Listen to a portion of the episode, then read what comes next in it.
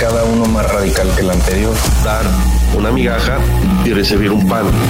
O apenas les dan un poquito de hueso y ya con eso están felices.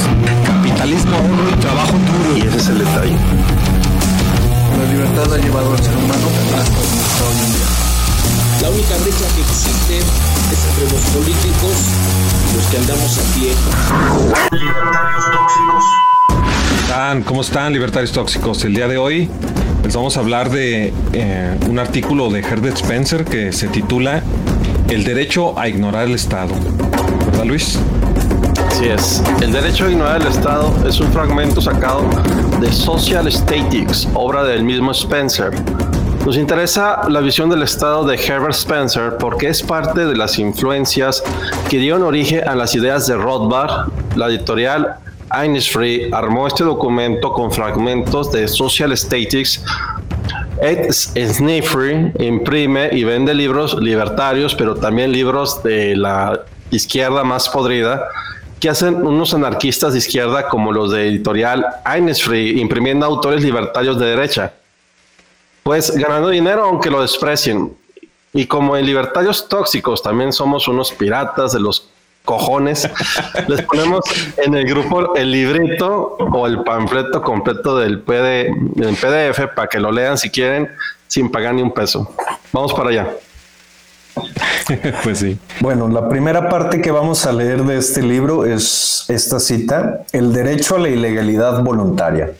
Si todo hombre es libre de hacer cuanto desee, siempre que no vulnere la igual libertad de cualquier otro hombre, entonces es libre de desvincularse del Estado, de renunciar a su protección y de negarse a pagar para sostenerlo. Es evidente que al conducirse así, no infringe la libertad de otros, puesto que su postura es pasiva y en tanto pasiva no puede hacer de él un agresor. Así es, yo, yo opino que en ese fragmento, Herder Spencer, mm, no sé si adrede o no, definió pues más o menos el NAP, o sea, el principio de no agresión. El principio de no agresión realmente en ese momento era muy novedoso, solamente había sido definido por John Locke, eh, por Thomas Jefferson y en tercer lugar, según yo, por, por Spencer, o sea, cronológicamente fue de los primeros que lo, que lo definió. Ya después, Stuart Mill, Ayn Rand y Rothbard pues dieron sus propias versiones de lo que conocemos por el principio de no agresión. Por ejemplo, John Locke decía, siendo todos iguales e independientes, nadie debe dañar a otro en su vida, salud, libertad o posesiones. Ese fue John Locke. Spencer lo que diría es, todo hombre es libre de hacer lo que quiera mientras no lesione o infrinja la igual libertad de otro hombre. Rothbard a su vez, ya mucho después, dijo, nadie debe cometer violencia o agredir contra otra persona o su propiedad. La violencia puede ser usada solamente contra aquel que cometa tal violencia. Esto es solamente de forma defensiva. Sabemos que el principio de no agresión no es pacifismo, sino que es una expresión de justicia.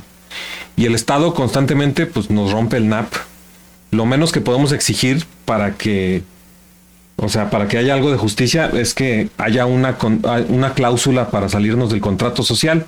O sea, si acaso el contrato social existe, debería tener una cláusula para que nos podamos salir. Y aquí Herbert Spencer en su libro nos habla precisamente pues de, del derecho que tenemos a ignorar al Estado, o sea, de tener una cláusula de salida del contrato social. Pues los mexicanos, pues tampoco, o sea, aquí podemos hablar de estas ideas, pero es imposible que en el territorio mexicano nos libremos del Estado mexicano.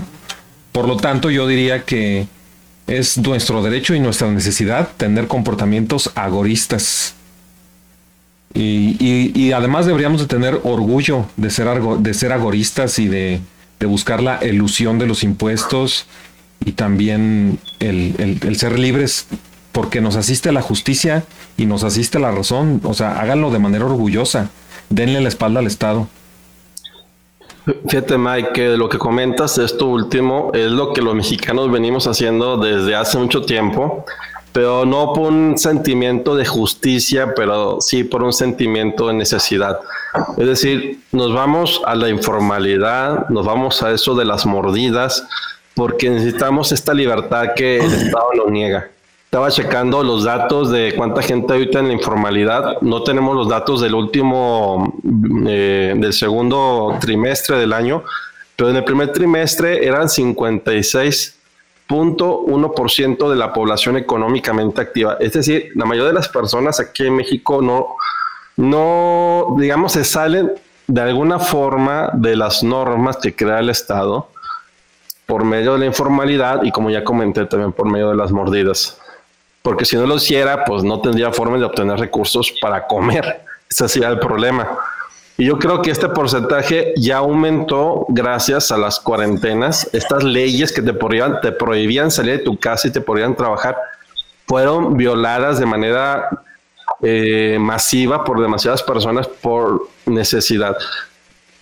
Entonces, a mí me parece que las personas en México tienen cierta, mm, digamos, quieren que se apliquen las leyes, pero también como cuando ven que no les conviene y cuando necesitan violarlas, pues también lo hacen.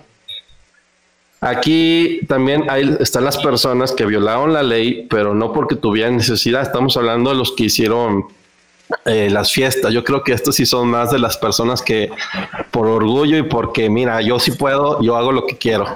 ¿Verdad? Y aquí el detalle que algunos pueden pensar es que tú al salir vas a enfermar a la gente, ¿cómo se te ocurre hacer una fiesta? Es que nadie te obliga a ti tampoco salir a, a, la fiesta o relacionarte con él como para que tú digas, ah, la enfermedad va a llegar a ti por él. Si tú le prohíbes la entrada, si tú evitas la relación con las personas que tú consideras que pueden estar enfermas, puedes evitarlo. Pero el NAP este, va de la mano también de este concepto de la propiedad de uno mismo, el derecho a tener, digamos, potestad sobre tu cuerpo y sobre tu vida. Y ambos conceptos son fundamentales para los libertarios, van de la mano uno con el otro.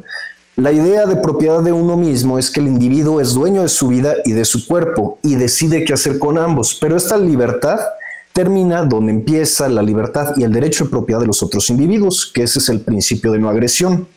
Y, por ejemplo, en cuanto a lo que tiene que ver el Estado con lo que estaba hablando Luis, como con el pago de impuestos, que el sector informal no paga, digamos, impuestos directos, el pago de cuotas o cumplimiento de regulaciones absurdas sobre tu propiedad atentan contra tu propiedad y por consecuencia contra el NAP.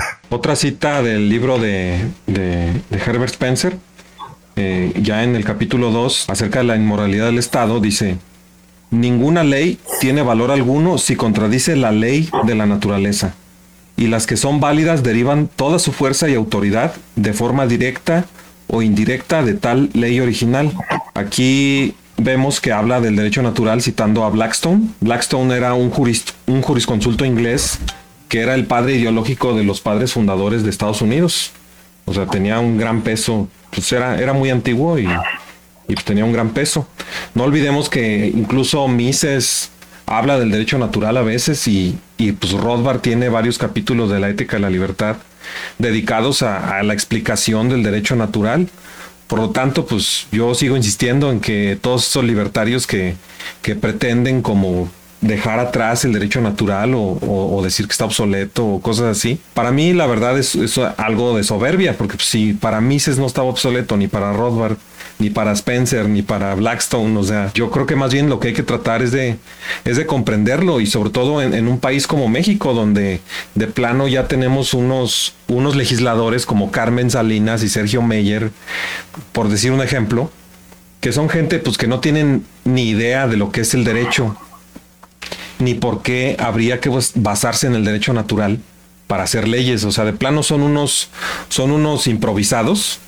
Bueno, dice, sigue diciendo Herbert Spencer, los hombres deben saber que un parlamento no es nuestro Dios sobre la tierra, aunque en vista de la autoridad que le atribuyen y de las cosas que esperan de él, pareciera que así lo creen. Más bien, deben saber que es una institución al servicio de un objetivo puramente temporal. Sí, fíjate que esto que comenta es algo que se ve mucho en las personas que tienen mucha noción de que la justicia, que hay que obedecer las leyes.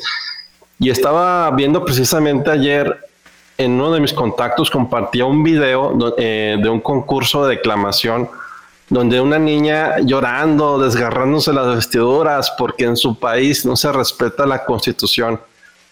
Y que prácticamente por ello su país no avanza y es una porquería. Tenemos, tenemos el video, Luis, si quieres déjamelo. Ya, anda, sí, anda para que le dé cringe a toda la gente. Está horrible. Va a ser un video de reacciones. Nada más, sí lo estaré escuchando la gente. Se olvidaron de sí, mí. Díganos en los comentarios, por favor. Se han olvidado de mí. Yo soy la Constitución, ley de leyes, carta magna, punto de apoyo para una nación libre y soberana.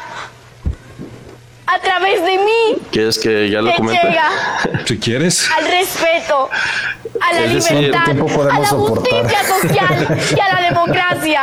Es que a mí lo que me, me choqueó más es lo que dice de que gracias a la Carta Magna tienes derechos, tienes eh, No puedo ser libertad también. Es decir, gracias a que un político escribió ese documento, tú tienes todos tus derechos. Hablando del derecho natural, nosotros consideramos que no es así. O sea, el derecho natural es cuando es tu vida, tu libertad y tu propiedad privada. Si no tienes ninguna de esas, pues ni siquiera tienes el derecho a estar vivo. Entonces no estarías aquí, ¿verdad? Entonces eso es lo que se requiere para, digamos, para que el ser humano pueda eh, llevar su vida y poder mantenerse a sí mismo gracias a su libertad al trabajo y todo esto. Yo lo que quisiera saber es si esta niña sabrá que dicha constitución obliga a sus papás a mantener a la burocracia, a todo el aparato del Estado, a aceptar que su propiedad es una concesión del gobierno para esto es para nosotros los mexicanos con el artículo eh, 3 y que por lo mismo el gobierno puede llegar y se la puede quitar cuando quiera. Eso es lo que está defendiendo cuando defiende la constitución. Yo considero que es importante que la gente mm, lea y vea que muchos de estos derechos no son realmente en su beneficio, sino en beneficio de otros grupos de personas y que tenga cuidado con lo que defiende. Aquí se trata de que las personas puedan llegar a tener lo que deseen, pero sin molestar o sin afectar a terceros. Yo lo que veo aquí en México, la gente, aunque somos un país de informales en su mayoría, de dar mordidas, tiene en general una noción de que las leyes son buenas, aunque es extraño. O tal vez es más bien que la gente quiere que las leyes se apliquen con fuerza para cuando se trata de terceros. Porque yo sí he visto mucha gente decir, no, que los empresarios paguen lo que deben de impuestos. Y también se quejan cuando suben los precios de la canasta básica, bueno, a lo que le llaman canasta básica. Dicen que la tortilla, ¿cómo puede valer tanto? O la leche, o el pan. Y ya están pidiendo de control mí. de precios. Es decir, están pidiendo que el gobierno se meta con los comerciantes, con los productores, para obligarlos a acomodar sus precios a su conveniencia y también con- y sobre todo con los salarios o con todo lo que tiene que ver con, con los trabajadores que paguen lo justo, que ahora quieren, pues lo sacaron este año, quieren ahora que los empresarios van a pagar la, la jubilación 15% de aportación. Es como aumentarles el salario. Y pues todo esto puede sonar muy bonito, pero tiene sus consecuencias. Se necesita enfatizar, oye, si a ti no te gustaría que el gobierno te tratara así, ¿por qué exiges que a los demás, como por ejemplo a los empresarios, a los comerciantes, los traten de esa forma? Porque eso es prácticamente lo que defiende el derecho natural, no hacer a los demás lo que no te gustaría que te hicieran a ti. Y las consecuencias de no respetar a los demás ya las conocemos. Pero cuando el Estado es el que agrede a los demás, solo genera que la gente se vaya y queden todos en la pobreza, por lo menos la gente que defendía estos derechos. Caso Venezuela, caso Cuba y prácticamente cualquier país socialista que ustedes nombren. Yo cuando leí lo que dijo Spencer, se me ocurrió una frase matona, según yo, para mejorar lo que él dijo. Digo, la autoridad es un poder prestado. El autoritarismo es un poder robado. La RAE define a la autoridad como prestigio, y esto es textual de la RAE, la, la RAE define a la autoridad como prestigio y crédito que se reconoce a una persona o institución por su legitimidad o por su calidad y competencia en alguna materia. O sea, ese crédito precisamente es el préstamo del que nos habla Herbert Spencer, de que la autoridad es un poder prestado eh, cuando no es robado, porque para mí ya robarlo ya es autoritarismo. La autoridad es prestada, el autoritarismo es robado. En México, yo creo que la autoridad, de hecho, ni siquiera, podría decirse que la autoridad ni siquiera existe.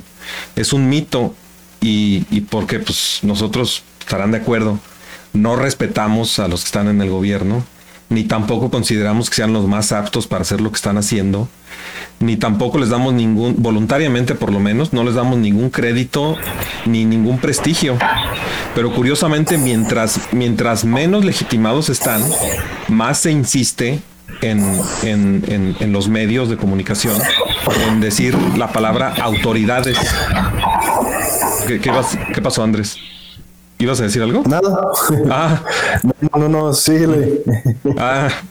Bueno, o sea, a mí se me hace curioso, feo y así, casi como el video, que ya en todos los noticieros siempre, y las autoridades esto, y las autoridades no sé qué, o sea, es un término vacío y, y, y bueno, ya, perdón Andrés, si, si gustas decir algo. Mira, es que todo eso de que los noticieros dicen que las autoridades esto, que las autoridades aquello, es parte del juego de poder. Repiten cien o mil veces o las veces que sean necesarias que los gobernantes son la autoridad hasta que las personas se lo crean. Tienen, y a fin de cuentas, o sea, ellos tienen ese poder o esa autoridad en entre comillas, en base al control de las libertades de los individuos, así como de las expropiaciones del fruto de trabajo de los obreros a través de medidas impuestas de tributación, con las cuales terminan sosteniendo este monopolio de uso de la fuerza con el que es el que legitimiza su poder. O sea, tú intenta quitar el poder a un gobernante y te va a aventar el ejército. Así es. Bueno, eh, ya en el tercer capítulo, traemos otra cita del tercer capítulo que en realidad está buenísimo todo, pero pues no lo podemos citar completo, aunque casi. Bueno, así que va a estar un poquito larga la cita. Dice, ¿quiénes ya hay que leerles el libro. Sí, pareciera que les vamos a leer todo el libro, pero está cortito. Pero es muy bueno. Sí. Ahí búsquenlo en el grupo de libertarios tóxicos, está interesante. Sí, como dijo Luis, somos unos piratas de los cojones. También a la semana, también a la semana estoy compartiendo yo más o menos un libro o dos de distintos autores capitalistas o liberales o libertarios ahí en el grupo Libertarios Tóxicos por si gustan entrar. Sí, bueno, ahí va la cita, dice, quienes afirman que son los hombres quienes están hechos para los gobiernos y no los gobiernos los que están hechos para los hombres, pueden sostener con coherencia que nadie debe aventurarse más allá de los límites de la organización política. Pero quienes entienden que el pueblo es la única fuente legítima de poder, que la autoridad legislativa no es originaria, sino que ha sido encomendada, no pueden negar el derecho a ignorar al Estado sin enredarse en un absurdo. Pues si la autoridad legislativa ha sido encomendada, se sigue que aquellos de quienes procede son los amos de estos a quienes se les confiere. Más aún que como amos confieren voluntariamente dicha autoridad y esto implica que pueden otorgarla o retirarla como les plazca. No tiene sentido decir que los hombres encomiendan una autoridad que se les arranca tanto si quieren como si no.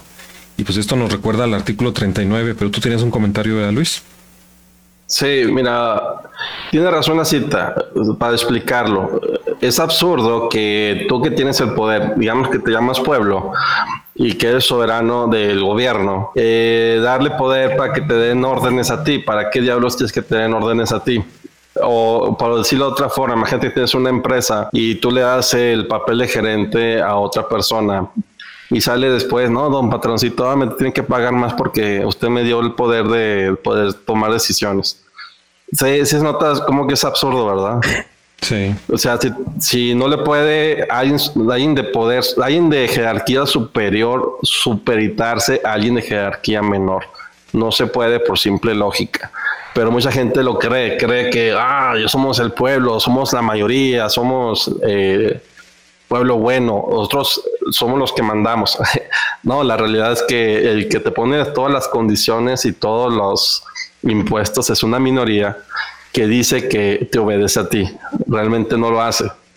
Y, para, y si tú puedes tener ese poder, ¿por qué necesitas a un tercero, verdad? Pero yo tengo esta idea de que todo esto que nos dicen de que no, el gobierno son nuestros empleados, que nos deben de hacer caso y bla, bla, bla, es como una manera bonita de lavarnos el coco para que creamos o para que aceptemos ser gobernados. O sea, con esta idea ridícula de, sí, ellos son nuestros empleados, nosotros los mantenemos a través de impuestos. No, no son nuestros empleados, no los podemos correr si no nos están dando resultados. Ellos están ahí a través de una legitimización de su poder a través del el monopolio del uso de la fuerza. O sea, no es que sean nuestros empleados, es que son nuestros gobernantes, son quienes manejan lo que podemos hacer y no podemos hacer y en caso de no obedecerlos, nos pueden aplicar penas corporales como privarnos de la libertad. El del capítulo 4 también traemos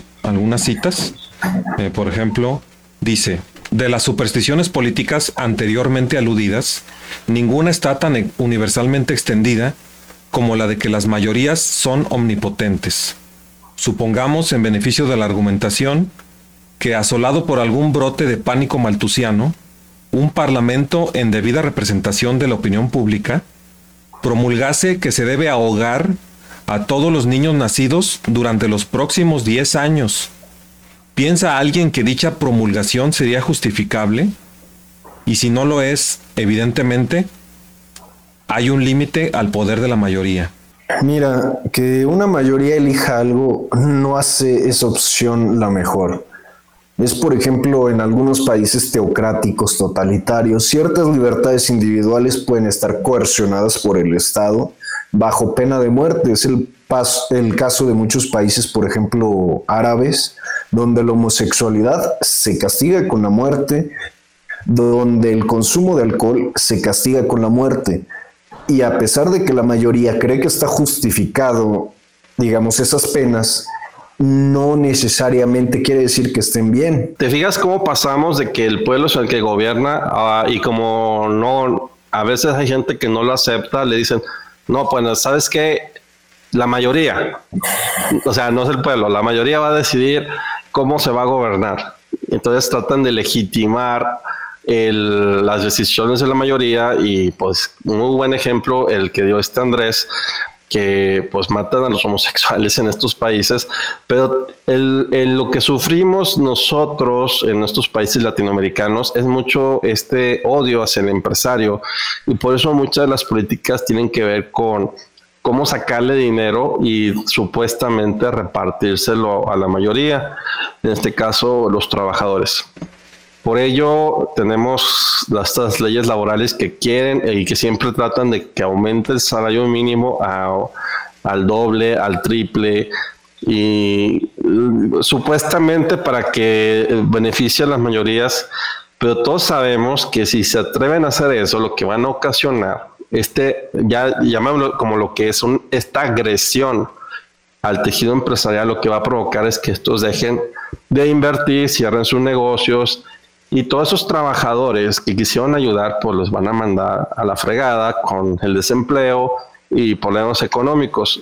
Y van a tener que, pues digamos, autoemplearse en el sector informal. Pero eso es lo que logran cuando las mayorías se ponen en contra principalmente del sector productivo. Pues sí, además del, ejemplo de, de matar por 10 años a niños, que nos recuerda al ejemplo bíblico de cuando el faraón dijo que mataran a todos los primogénitos, no tenía derecho a hacerlo. Eh, nos, nos, trae otra cita Herbert Spencer. Dice, supongamos de nuevo que de dos razas que conviven, celtas y sajones, por ejemplo, la más numerosa decidiera convertir a los miembros de la otra raza en sus esclavos ¿Sería válida en tal caso la autoridad del número mayor? ¿Tú qué opinas, Andrés? Mira, ya lo dije hace rato, o sea, definitivamente no. Y así, o sea, como lo dije hace rato, que la mayoría elija algo, eso no lo hace correcto. A fin de cuentas caemos en esto de la dictadura de las mayorías. Es como si aquí hiciéramos nosotros tres una elección para ver si golpeábamos a alguien y tú y Luis, tú y Luis, perdón, votan porque yo sea el golpeado. Obviamente ustedes son la mayoría, pero eso no hace correcta la decisión. O sea, es un absurdo pensar que porque la mayoría de la gente cree en algo, es correcto. Así es, y, bueno, Herbert Spencer continúa dando un tercer ejemplo. Si me gusta, ah, eh, quería comentar de esto. El, el detalle también es que algunas decisiones las no son realmente de la mayoría, pero las promueve el gobierno como si fueran para el beneficio de la mayoría. Por ejemplo, estas leyes que tienen que ver con que vamos a evitar la entrada de productos extranjeros porque así protegemos los trabajos de los nacionales aquí. Y le hacen creer que es una, una ley que es para el beneficio de la mayoría, cuando realmente no lo es. O sea, están haciendo que los consumidores, que realmente si son una mayoría, eh, sean perjudicados por esta falta de libertad. Pero también hay veces que las decisiones, eh, por seguirle el juego al consumidor, afectan a las empresas. Cuando, por, ejemplo, el este, cuando sube, bajan los precios, de los productos, porque el consumidor que es mayoría quiere ese tipo de beneficios y ya sabemos lo que va a provocar después en la economía. Y cualquier, cualquier tipo de situación que sea injusta para unos, siempre va a tener consecuencias negativas para la mayoría. Sí, sí, de hecho, si fuera tan científico eso de que están buscando el bien común, mm, ya no buscarían el socialismo, porque el socialismo jamás ha llegado al bien común, pero no son científicos y, ya lo vamos a ver más adelante, donde Herbert Spencer demuestra que es una pseudociencia eso de la teoría del Estado. O bueno, no sé si era su intención, pero con sus frases lo demuestra. Y bueno, en esta frase que continúa de las dos anteriores, de plano llega por otro, por otro camino a otra vez a deducir el principio de no agresión. Pues es un genio Herbert Spencer, la verdad. ¿eh? A mí me encantó este, este artículo. Y ahí va la cita. Dice, supongamos una vez más que todos los hombres con ingresos inferiores a las 50 libras anuales determinasen reducir a su propio nivel todos los ingresos superiores a dicha cantidad y apropiarse del dinero restante para fines públicos. ¿Podría justificarse su decisión? Y si, y si no, debe admitirse por tercera vez que, que hay una ley a la que la voz popular debe plegarse. ¿Cuál es entonces esa ley sino la ley de la equidad pura? ¿La ley de igual libertad? Él le llama la ley de igual libertad, pero yo, o bueno, no yo, sino desde acá de esta mirada moderna vemos que una vez más está hablando del principio de no agresión según la versión spenceriana, que es como ya habíamos dicho, todo hombre es libre de hacer lo que quiera mientras no lesione o infrinja la igual libertad de otro hombre. Él le llama la ley de igual libertad, nosotros le, hablamos, le llamamos principio de no agresión. Nos debería dar el derecho, todo esto que ha dicho, o sea, de manera muy coherente y muy lógica, el derecho a ignorar el Estado, pero ese derecho se nos niega sistemáticamente. El Estado constantemente rompe el principio de no agresión en contra de nosotros. Y de hecho, si los liberales fueran coherentes con todo esto que se, que se dijo en el liberalismo de este año, o sea, esto era en el año 1880 o antes, 1860. Este, ahí había liberales, los libertarios no existíamos todavía. Si los liberales todavía fueran coherentes con eso, no les habrían ganado los socialistas, pero los socialistas les ganaron porque traicionaron a sus principios y pues dejaron entrar a los chairos y los chairos le metieron un montón de incoherencia a, a todo este sistema liberal. Pero ¿por qué le meten los chairos incoherencia? ¿Por qué son tolerantes a la incoherencia, a la falacia, a la chaquetota mental? ¿Por qué lo hacen los chairos? Pues porque si no lo hicieran, no podrían comportarse como parásitos, no podrían robarte tu dinero y no podrían quitarle el respeto al derecho de propiedad. ¿Querías decir algo, Andrés? Ah, dices que tú dices no, Sí, mira, eh, yo quería comentarte algo al respecto que a través de toda la historia se ha tratado de ir justificando el tratar, el sacarle provecho a los demás a costa de ellos. Desde que las conquistas y sacaban gente de sus casas, de su territorio para llevarlos de esclavos, diciendo es que pues ganamos y es nuestro derecho poder llevarnos a la gente que conquistamos. Después salen con que hay razas que tienen más, más influencia o más poder o más derechos que otras cuando en Estados Unidos y en otros lugares, por ejemplo también en África, a los negros los esclavizaban para hacer trabajos en pues la agricultura o la minería en contra de su voluntad. Luego cambió el panorama y vieron que no estaba bien tratar a las personas por su raza de manera distinta pero luego salen después que sí hay que tratarlos de manera distinta por su nivel económico y pues ya llevamos casi más de más de un siglo con esto del socialismo que es la justificación de por qué tratamos de manera distinta a los empresarios, a los ricos, que a la gente que está, por ejemplo, eh, eh, como trabajador o también como las personas que están en el gobierno, porque ellos también tienen sus propias leyes, sus propios derechos. Existe un derecho laboral para el sector privado, pero existe un derecho laboral distinto para el sector público, donde si ustedes se ponen a ver todo lo que se, todo lo que escriben en la Constitución o en la ley laboral, pues es infinitamente superior a lo que escribieron para la iniciativa privada. ¿Y quién lo va a pagar? El contribuyente. ¿Quién va a pagar lo de la iniciativa privada? El empresario. Y al final todos salen perdiendo y el que sale ganando, pues es el gobierno. Pero siempre van a sacar un tipo de justificación para tratar de obtener recursos para el beneficio de ellos. Mira, de este mismo libro hay una cita que a mí me gusta mucho. Este, el, negamos el derecho de una mayoría a asesinar, esclavizar o robar, simplemente porque el asesinato, la esclavitud y el robo son transgresiones de dicha ley. Aquí está citando los tres derechos básicos, según John Locke, vida, libertad y propiedad privada, que estos son la fuente o digamos la raíz del principio de no agresión.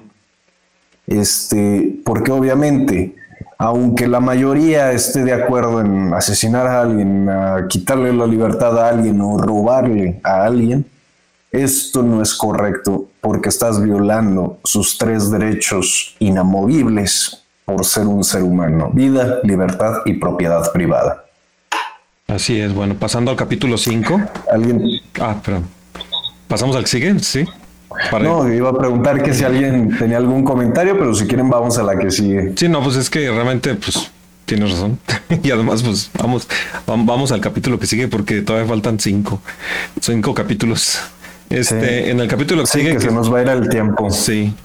Eh, en el capítulo que sigue, que se llama Los límites de la tributación, encontramos otra cita muy buena aunque también está un poquito larga, eh, le voy a leer. Dice, al afirmar que no se puede hacer pagar impuestos a un hombre, a menos que haya dado su consentimiento directa o indirectamente, se afirma que puede negarse a pagar impuestos y negarse a pagar impuestos es cortar todo vínculo con el Estado. Quizás se dirá que dicho consentimiento no es específico sino general, y que se da por supuesto que el ciudadano dio su conformidad a todo lo que su representante puede hacer cuando le votó, pero supongamos que no le votó y que por el contrario hizo todo lo que estuvo en su poder para que saliera elegido alguien que sostenía un punto de vista opuesto. Entonces, ¿qué? La respuesta probablemente sea que al tomar parte en tal votación, ha accedido tácitamente a plegarse a la decisión de la mayoría. Pero, ¿y si no votó en absoluto? Ah, entonces no puede quejarse legítimamente de ningún impuesto, dado que no protestó a través del voto contra su imposición. Así, curiosamente parece que dio su consentimiento, hiciera lo que hiciese. Tanto si dijo que sí, como si dijo que no, o si se mantuvo neutral. Y aquí es donde, donde ah, vas a decir algo, Andrés, que te dice que, que tú dices algo. O, ya me viento. Es que no, te oyes, Andrés, tu micrófono. Disculpa, es que lo apago para este cuando los demás están hablando y se me olvidó prenderlo de nuevo. Ah, sí. Mira, yo lo que quería decir es que hay dos cosas en esta vida de la que no podemos escapar. La primera, la muerte, la segunda, los impuestos. Infortunadamente no hay manera de hacer una transacción sin que paguemos algún impuesto. Aunque estemos totalmente en el sector informal, el simple hecho de comprar algún producto, aunque sea una, un revendedor en la calle, ya trae en, en su precio total la, una carga tributaria. A lo mejor no directa, pero por ejemplo compras los jitomates que vende el agricultor y este agricultor ya pagó impuestos por el diésel que utilizó para cosechar, para sembrar dichos jitomates, ya pagó impuestos si tiene a sus empleados en regla, ya pagó impuestos en el combustible que utilizó para llevar a los jitomates al mercado, entonces sí estamos pagando impuestos, desgraciadamente es casi imposible no pagarlos. Y a fin de cuentas, quien termina pagando el impuesto es el consumidor final, no las grandes empresas, no los productores, es el consumidor final porque él se le carga toda la tasa tributaria como gasto de la empresa, o más bien como gasto de producción de, dicho bien. Este, entonces sí, creo que es correcto buscar pagar los menos impuestos posibles, pero desgraciadamente yo al menos desconozco una forma de vivir libre de impuestos. Yo sí conozco una forma. No utilizar. ¿Cuál? Trabajar en el gobierno. Ándale. ¿Ah? O sea, en lugar de pagarlos, vivir de ellos. Sí, pero sigues pagando de alguna forma impuesto al consumo, pero... No, bueno, es que ese es el, detalle, que hablemos de cuánto, cuál sería el ingreso de, de, alguien que trabaja en el gobierno si todo el sector privado no pagara impuestos.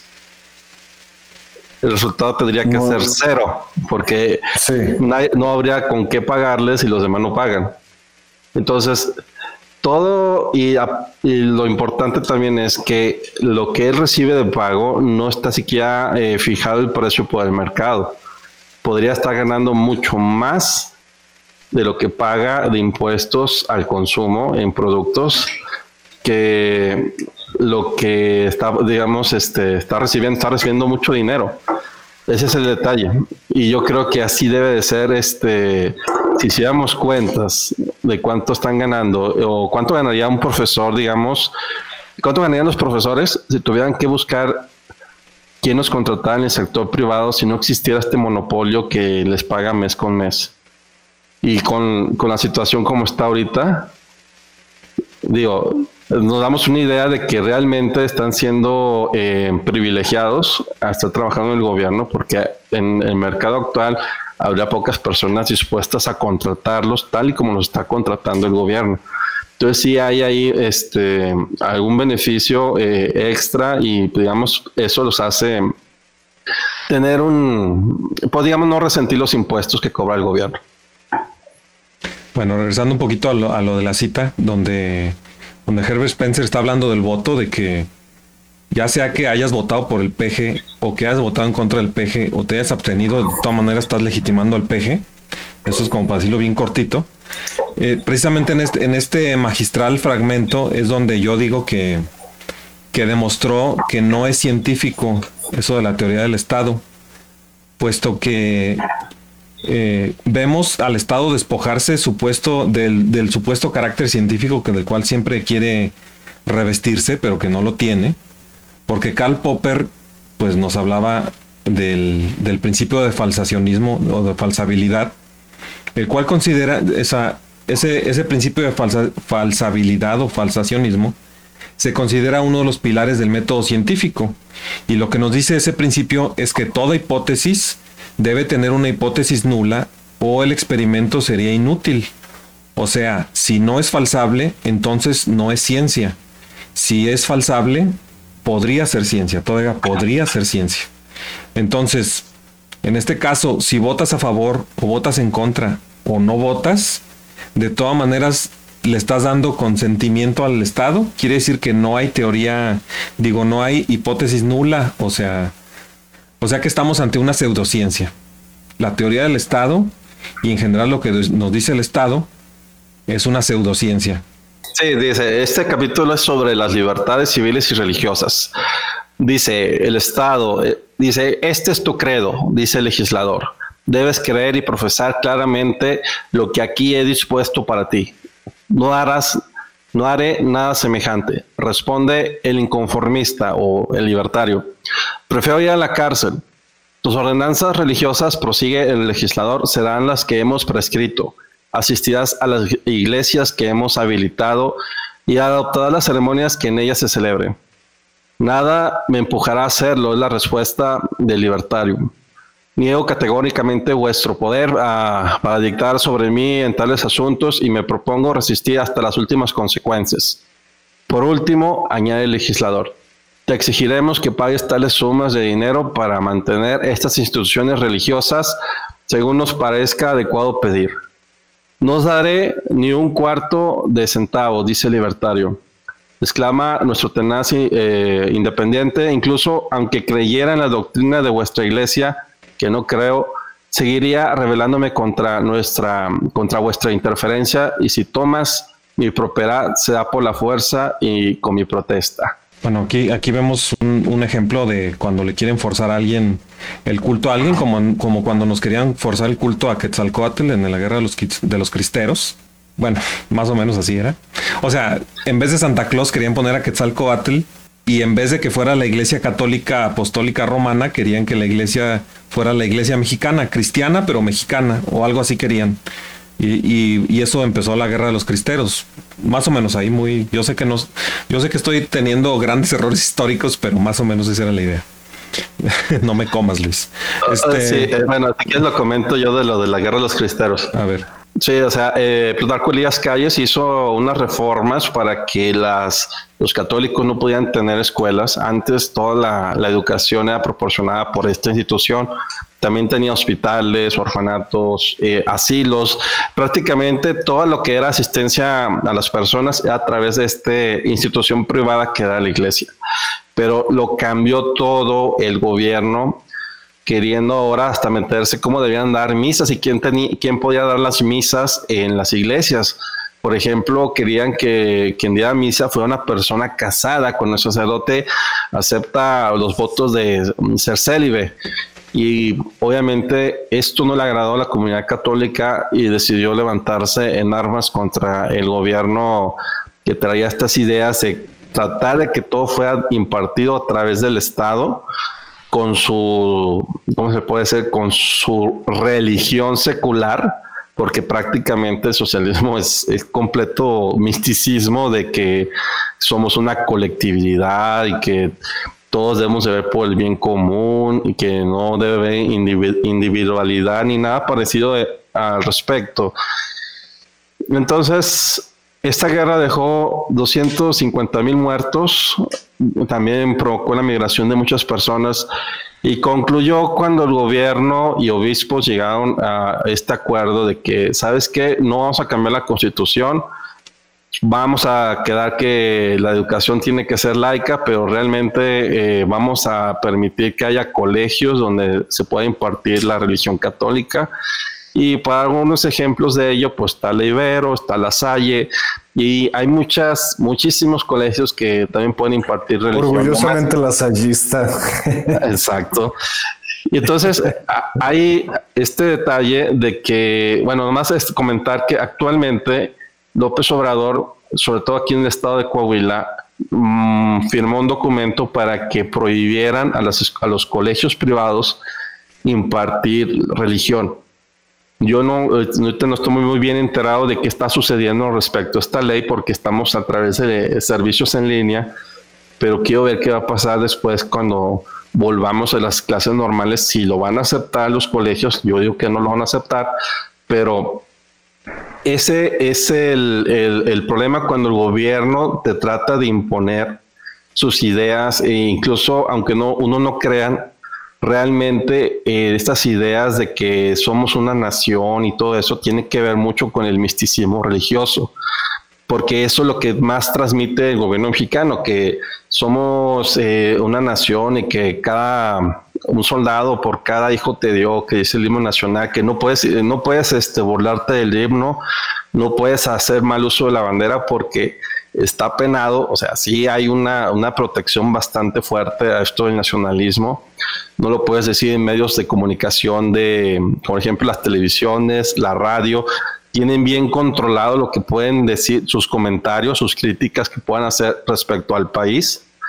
Se les puede quitar la concesión, puede haber cárcel y todos estamos obligados a mantener este, esta educación pública que promueve el nacionalismo. Cada lunes es como, como la misa que reciben los niños o la doctrina todos los días que están formados viendo la bandera, saludando y cantando, es, como si le estuvieran dando este, ese tipo de, adoctrinamiento para volverlos nacionalistas. Así es. Pues sabes que me Fíjate que es curioso, yo estudié en puras escuelas católicas. Este, a mí todos los lunes era formación, este, teníamos que hacer honores a la bandera y luego nos ponían a rezar. Eh, la última escuela, bueno, colegio católico que estuve fue la Universidad de La Salle, que sí tenía como que una idea muy, que a mí me gustaba en lo personal. Las materias religiosas, específicamente católicas, eran opcionales y había capillas dentro de la universidad y había una capilla multireligiosa. Esta que tenía, tenía una Biblia, una Torá y un Corán.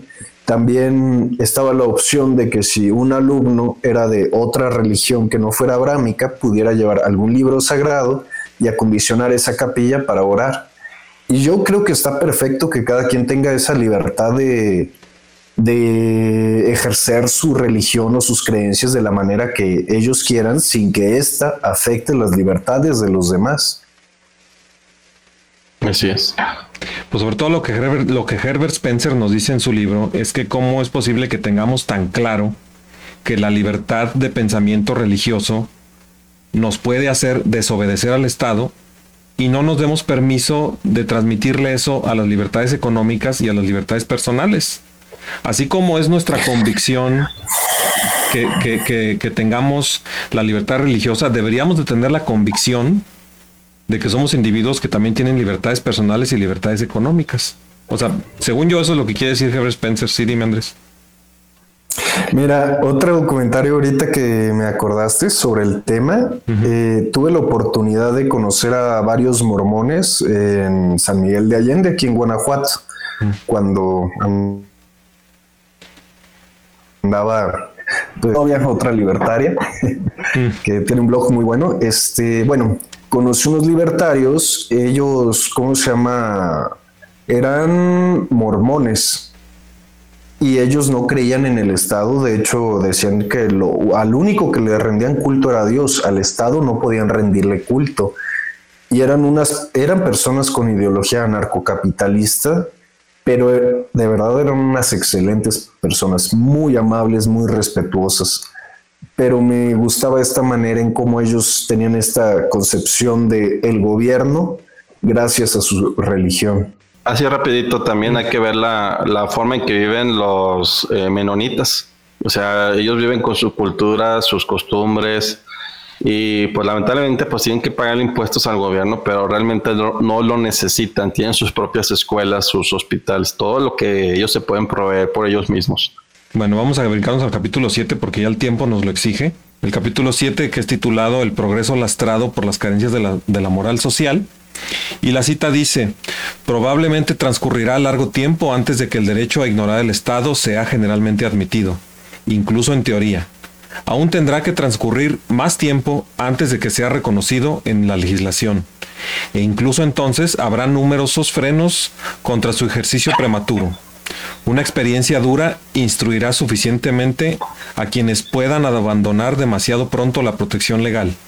Al mismo tiempo, en la mayoría de hombres hay tal amor por las formas de organización probadas y tan gran temor hacia los experimentos que probablemente no lleven a la práctica este derecho hasta mucho después de que sea seguro hacerlo. Eh, me acuerdo de haber visto durante el gobierno de Peña Nieto y recientemente volví a ver el video de un jovencito, creo que de la Ciudad de México.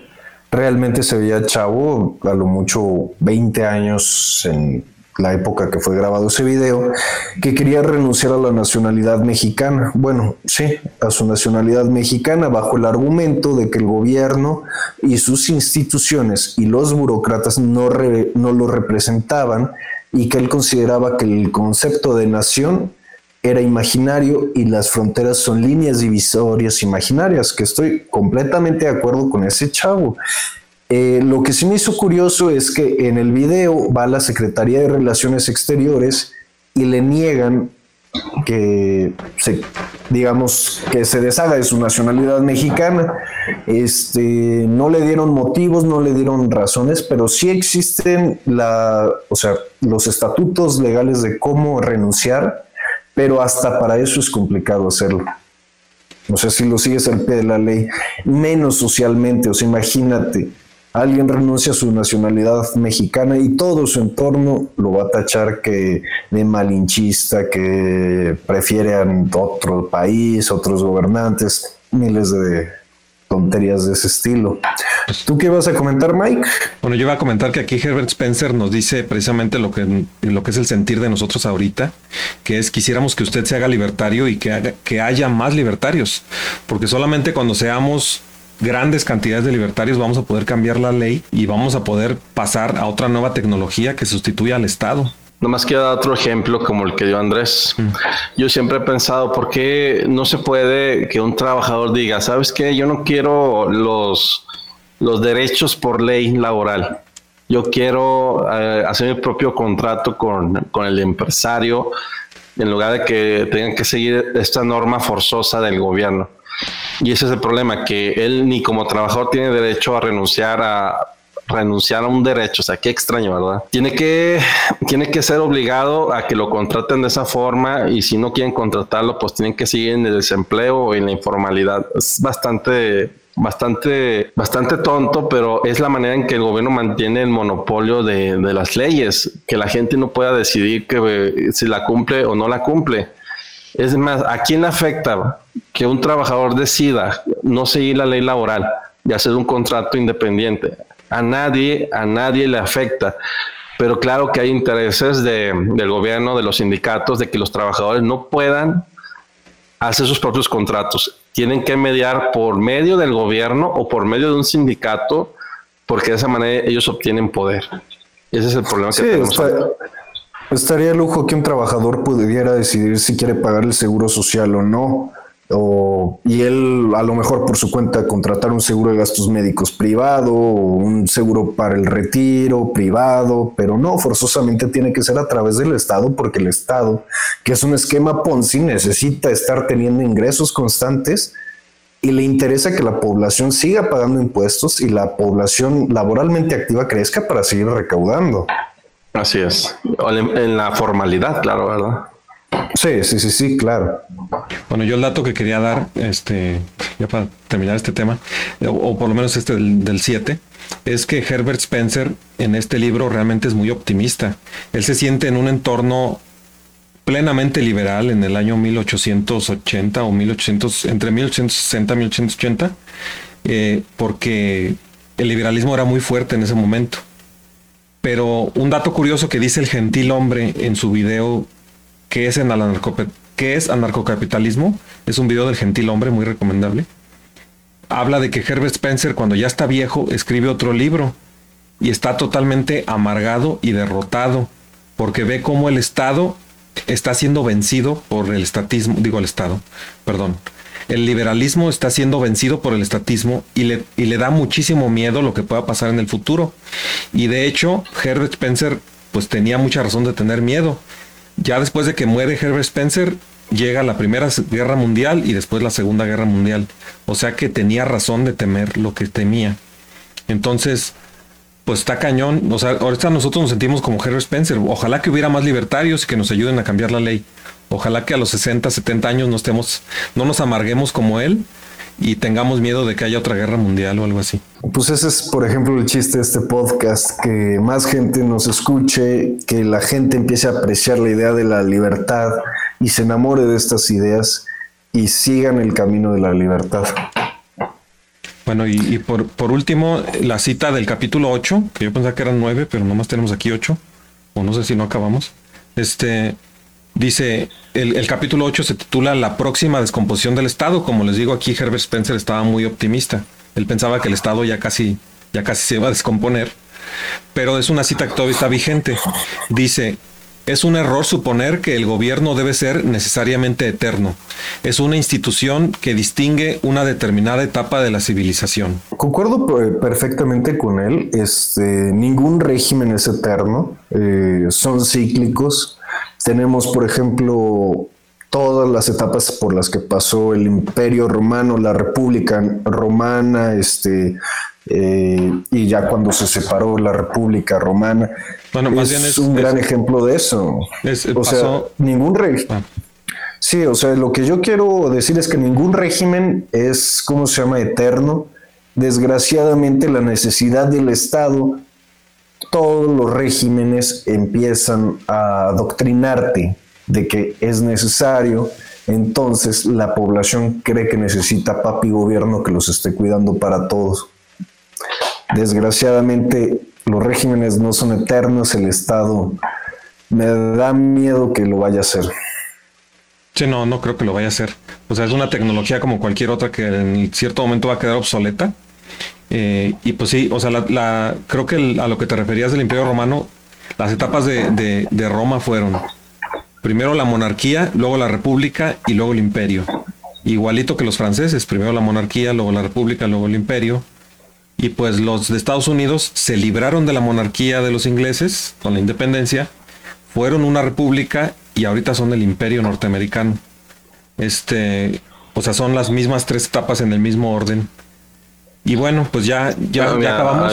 ah, perdón. me está un comentario de esta frase, pero con unos ejemplos, quiero citar unos ejemplos. Por ejemplo, eh, Venezuela pasado de una, de una mm, fase de riqueza o una fase de socialismo en un estado bastante crítico, pero yo creo que se debió en buena parte a que la población fue cambiando su forma de ver la vida, así de, en lugar de valorar el trabajo duro, a pensar que tenían derechos y que el gobierno se los podía proveer. Y cuando más personas tuvieron esta mentalidad, cuando se cambió lo que era lo moralmente correcto, empezaron a votar por la izquierda. Y eso fue lo que los llevó a donde están ahorita. Y ya mucho, ya que vivieron esto, las personas ahora van a cambiar su forma de ver las cosas y pensar que es un error tratar de vivir a costa de los demás, que hay que vivir de sus propios recursos. Espero que eso sí lo hayan aprendido bastante bien las personas que tuvieron que escapar de Venezuela o las personas que están ahorita todavía en Venezuela, porque el gobierno venezolano va a llegar a un punto en el que la falta de recursos lo va a hacer perder el poder. Si no puedes pagarle a los soldados, olvídate. Un general en cualquier momento va a despertar y va a tomar el poder y posiblemente haga lo que sucedió en Chile con Pinochet y cambian a un sistema de, digamos, más libre, ¿verdad? Pero se requiere que haya este cambio de, de sentimiento moral. Si no lo hay, van a seguir las mismas, por eso lamentablemente hay lugares como África o todavía algunos lugares de Asia que no han visto la luz de, del capitalismo, de la libertad o de la riqueza por culpa de que la gente no sabe reconocer cuál es el, el, origen moral del de, de la riqueza, que es respetar a los demás, respetar al prójimo y eso yo considero como mi conclusión a este tema. Respetar al prójimo para que haya bienestar. Cada uno más radical que el anterior. Dar una migaja y recibir un pan. O apenas les dan un poquito de hueso y ya con eso están felices. Capitalismo, ahorro y trabajo duro. Y ese es el detalle. La libertad ha llevado al ser humano hasta la única brecha que existe es entre los políticos y los que andamos a pie. Libertarios tóxicos.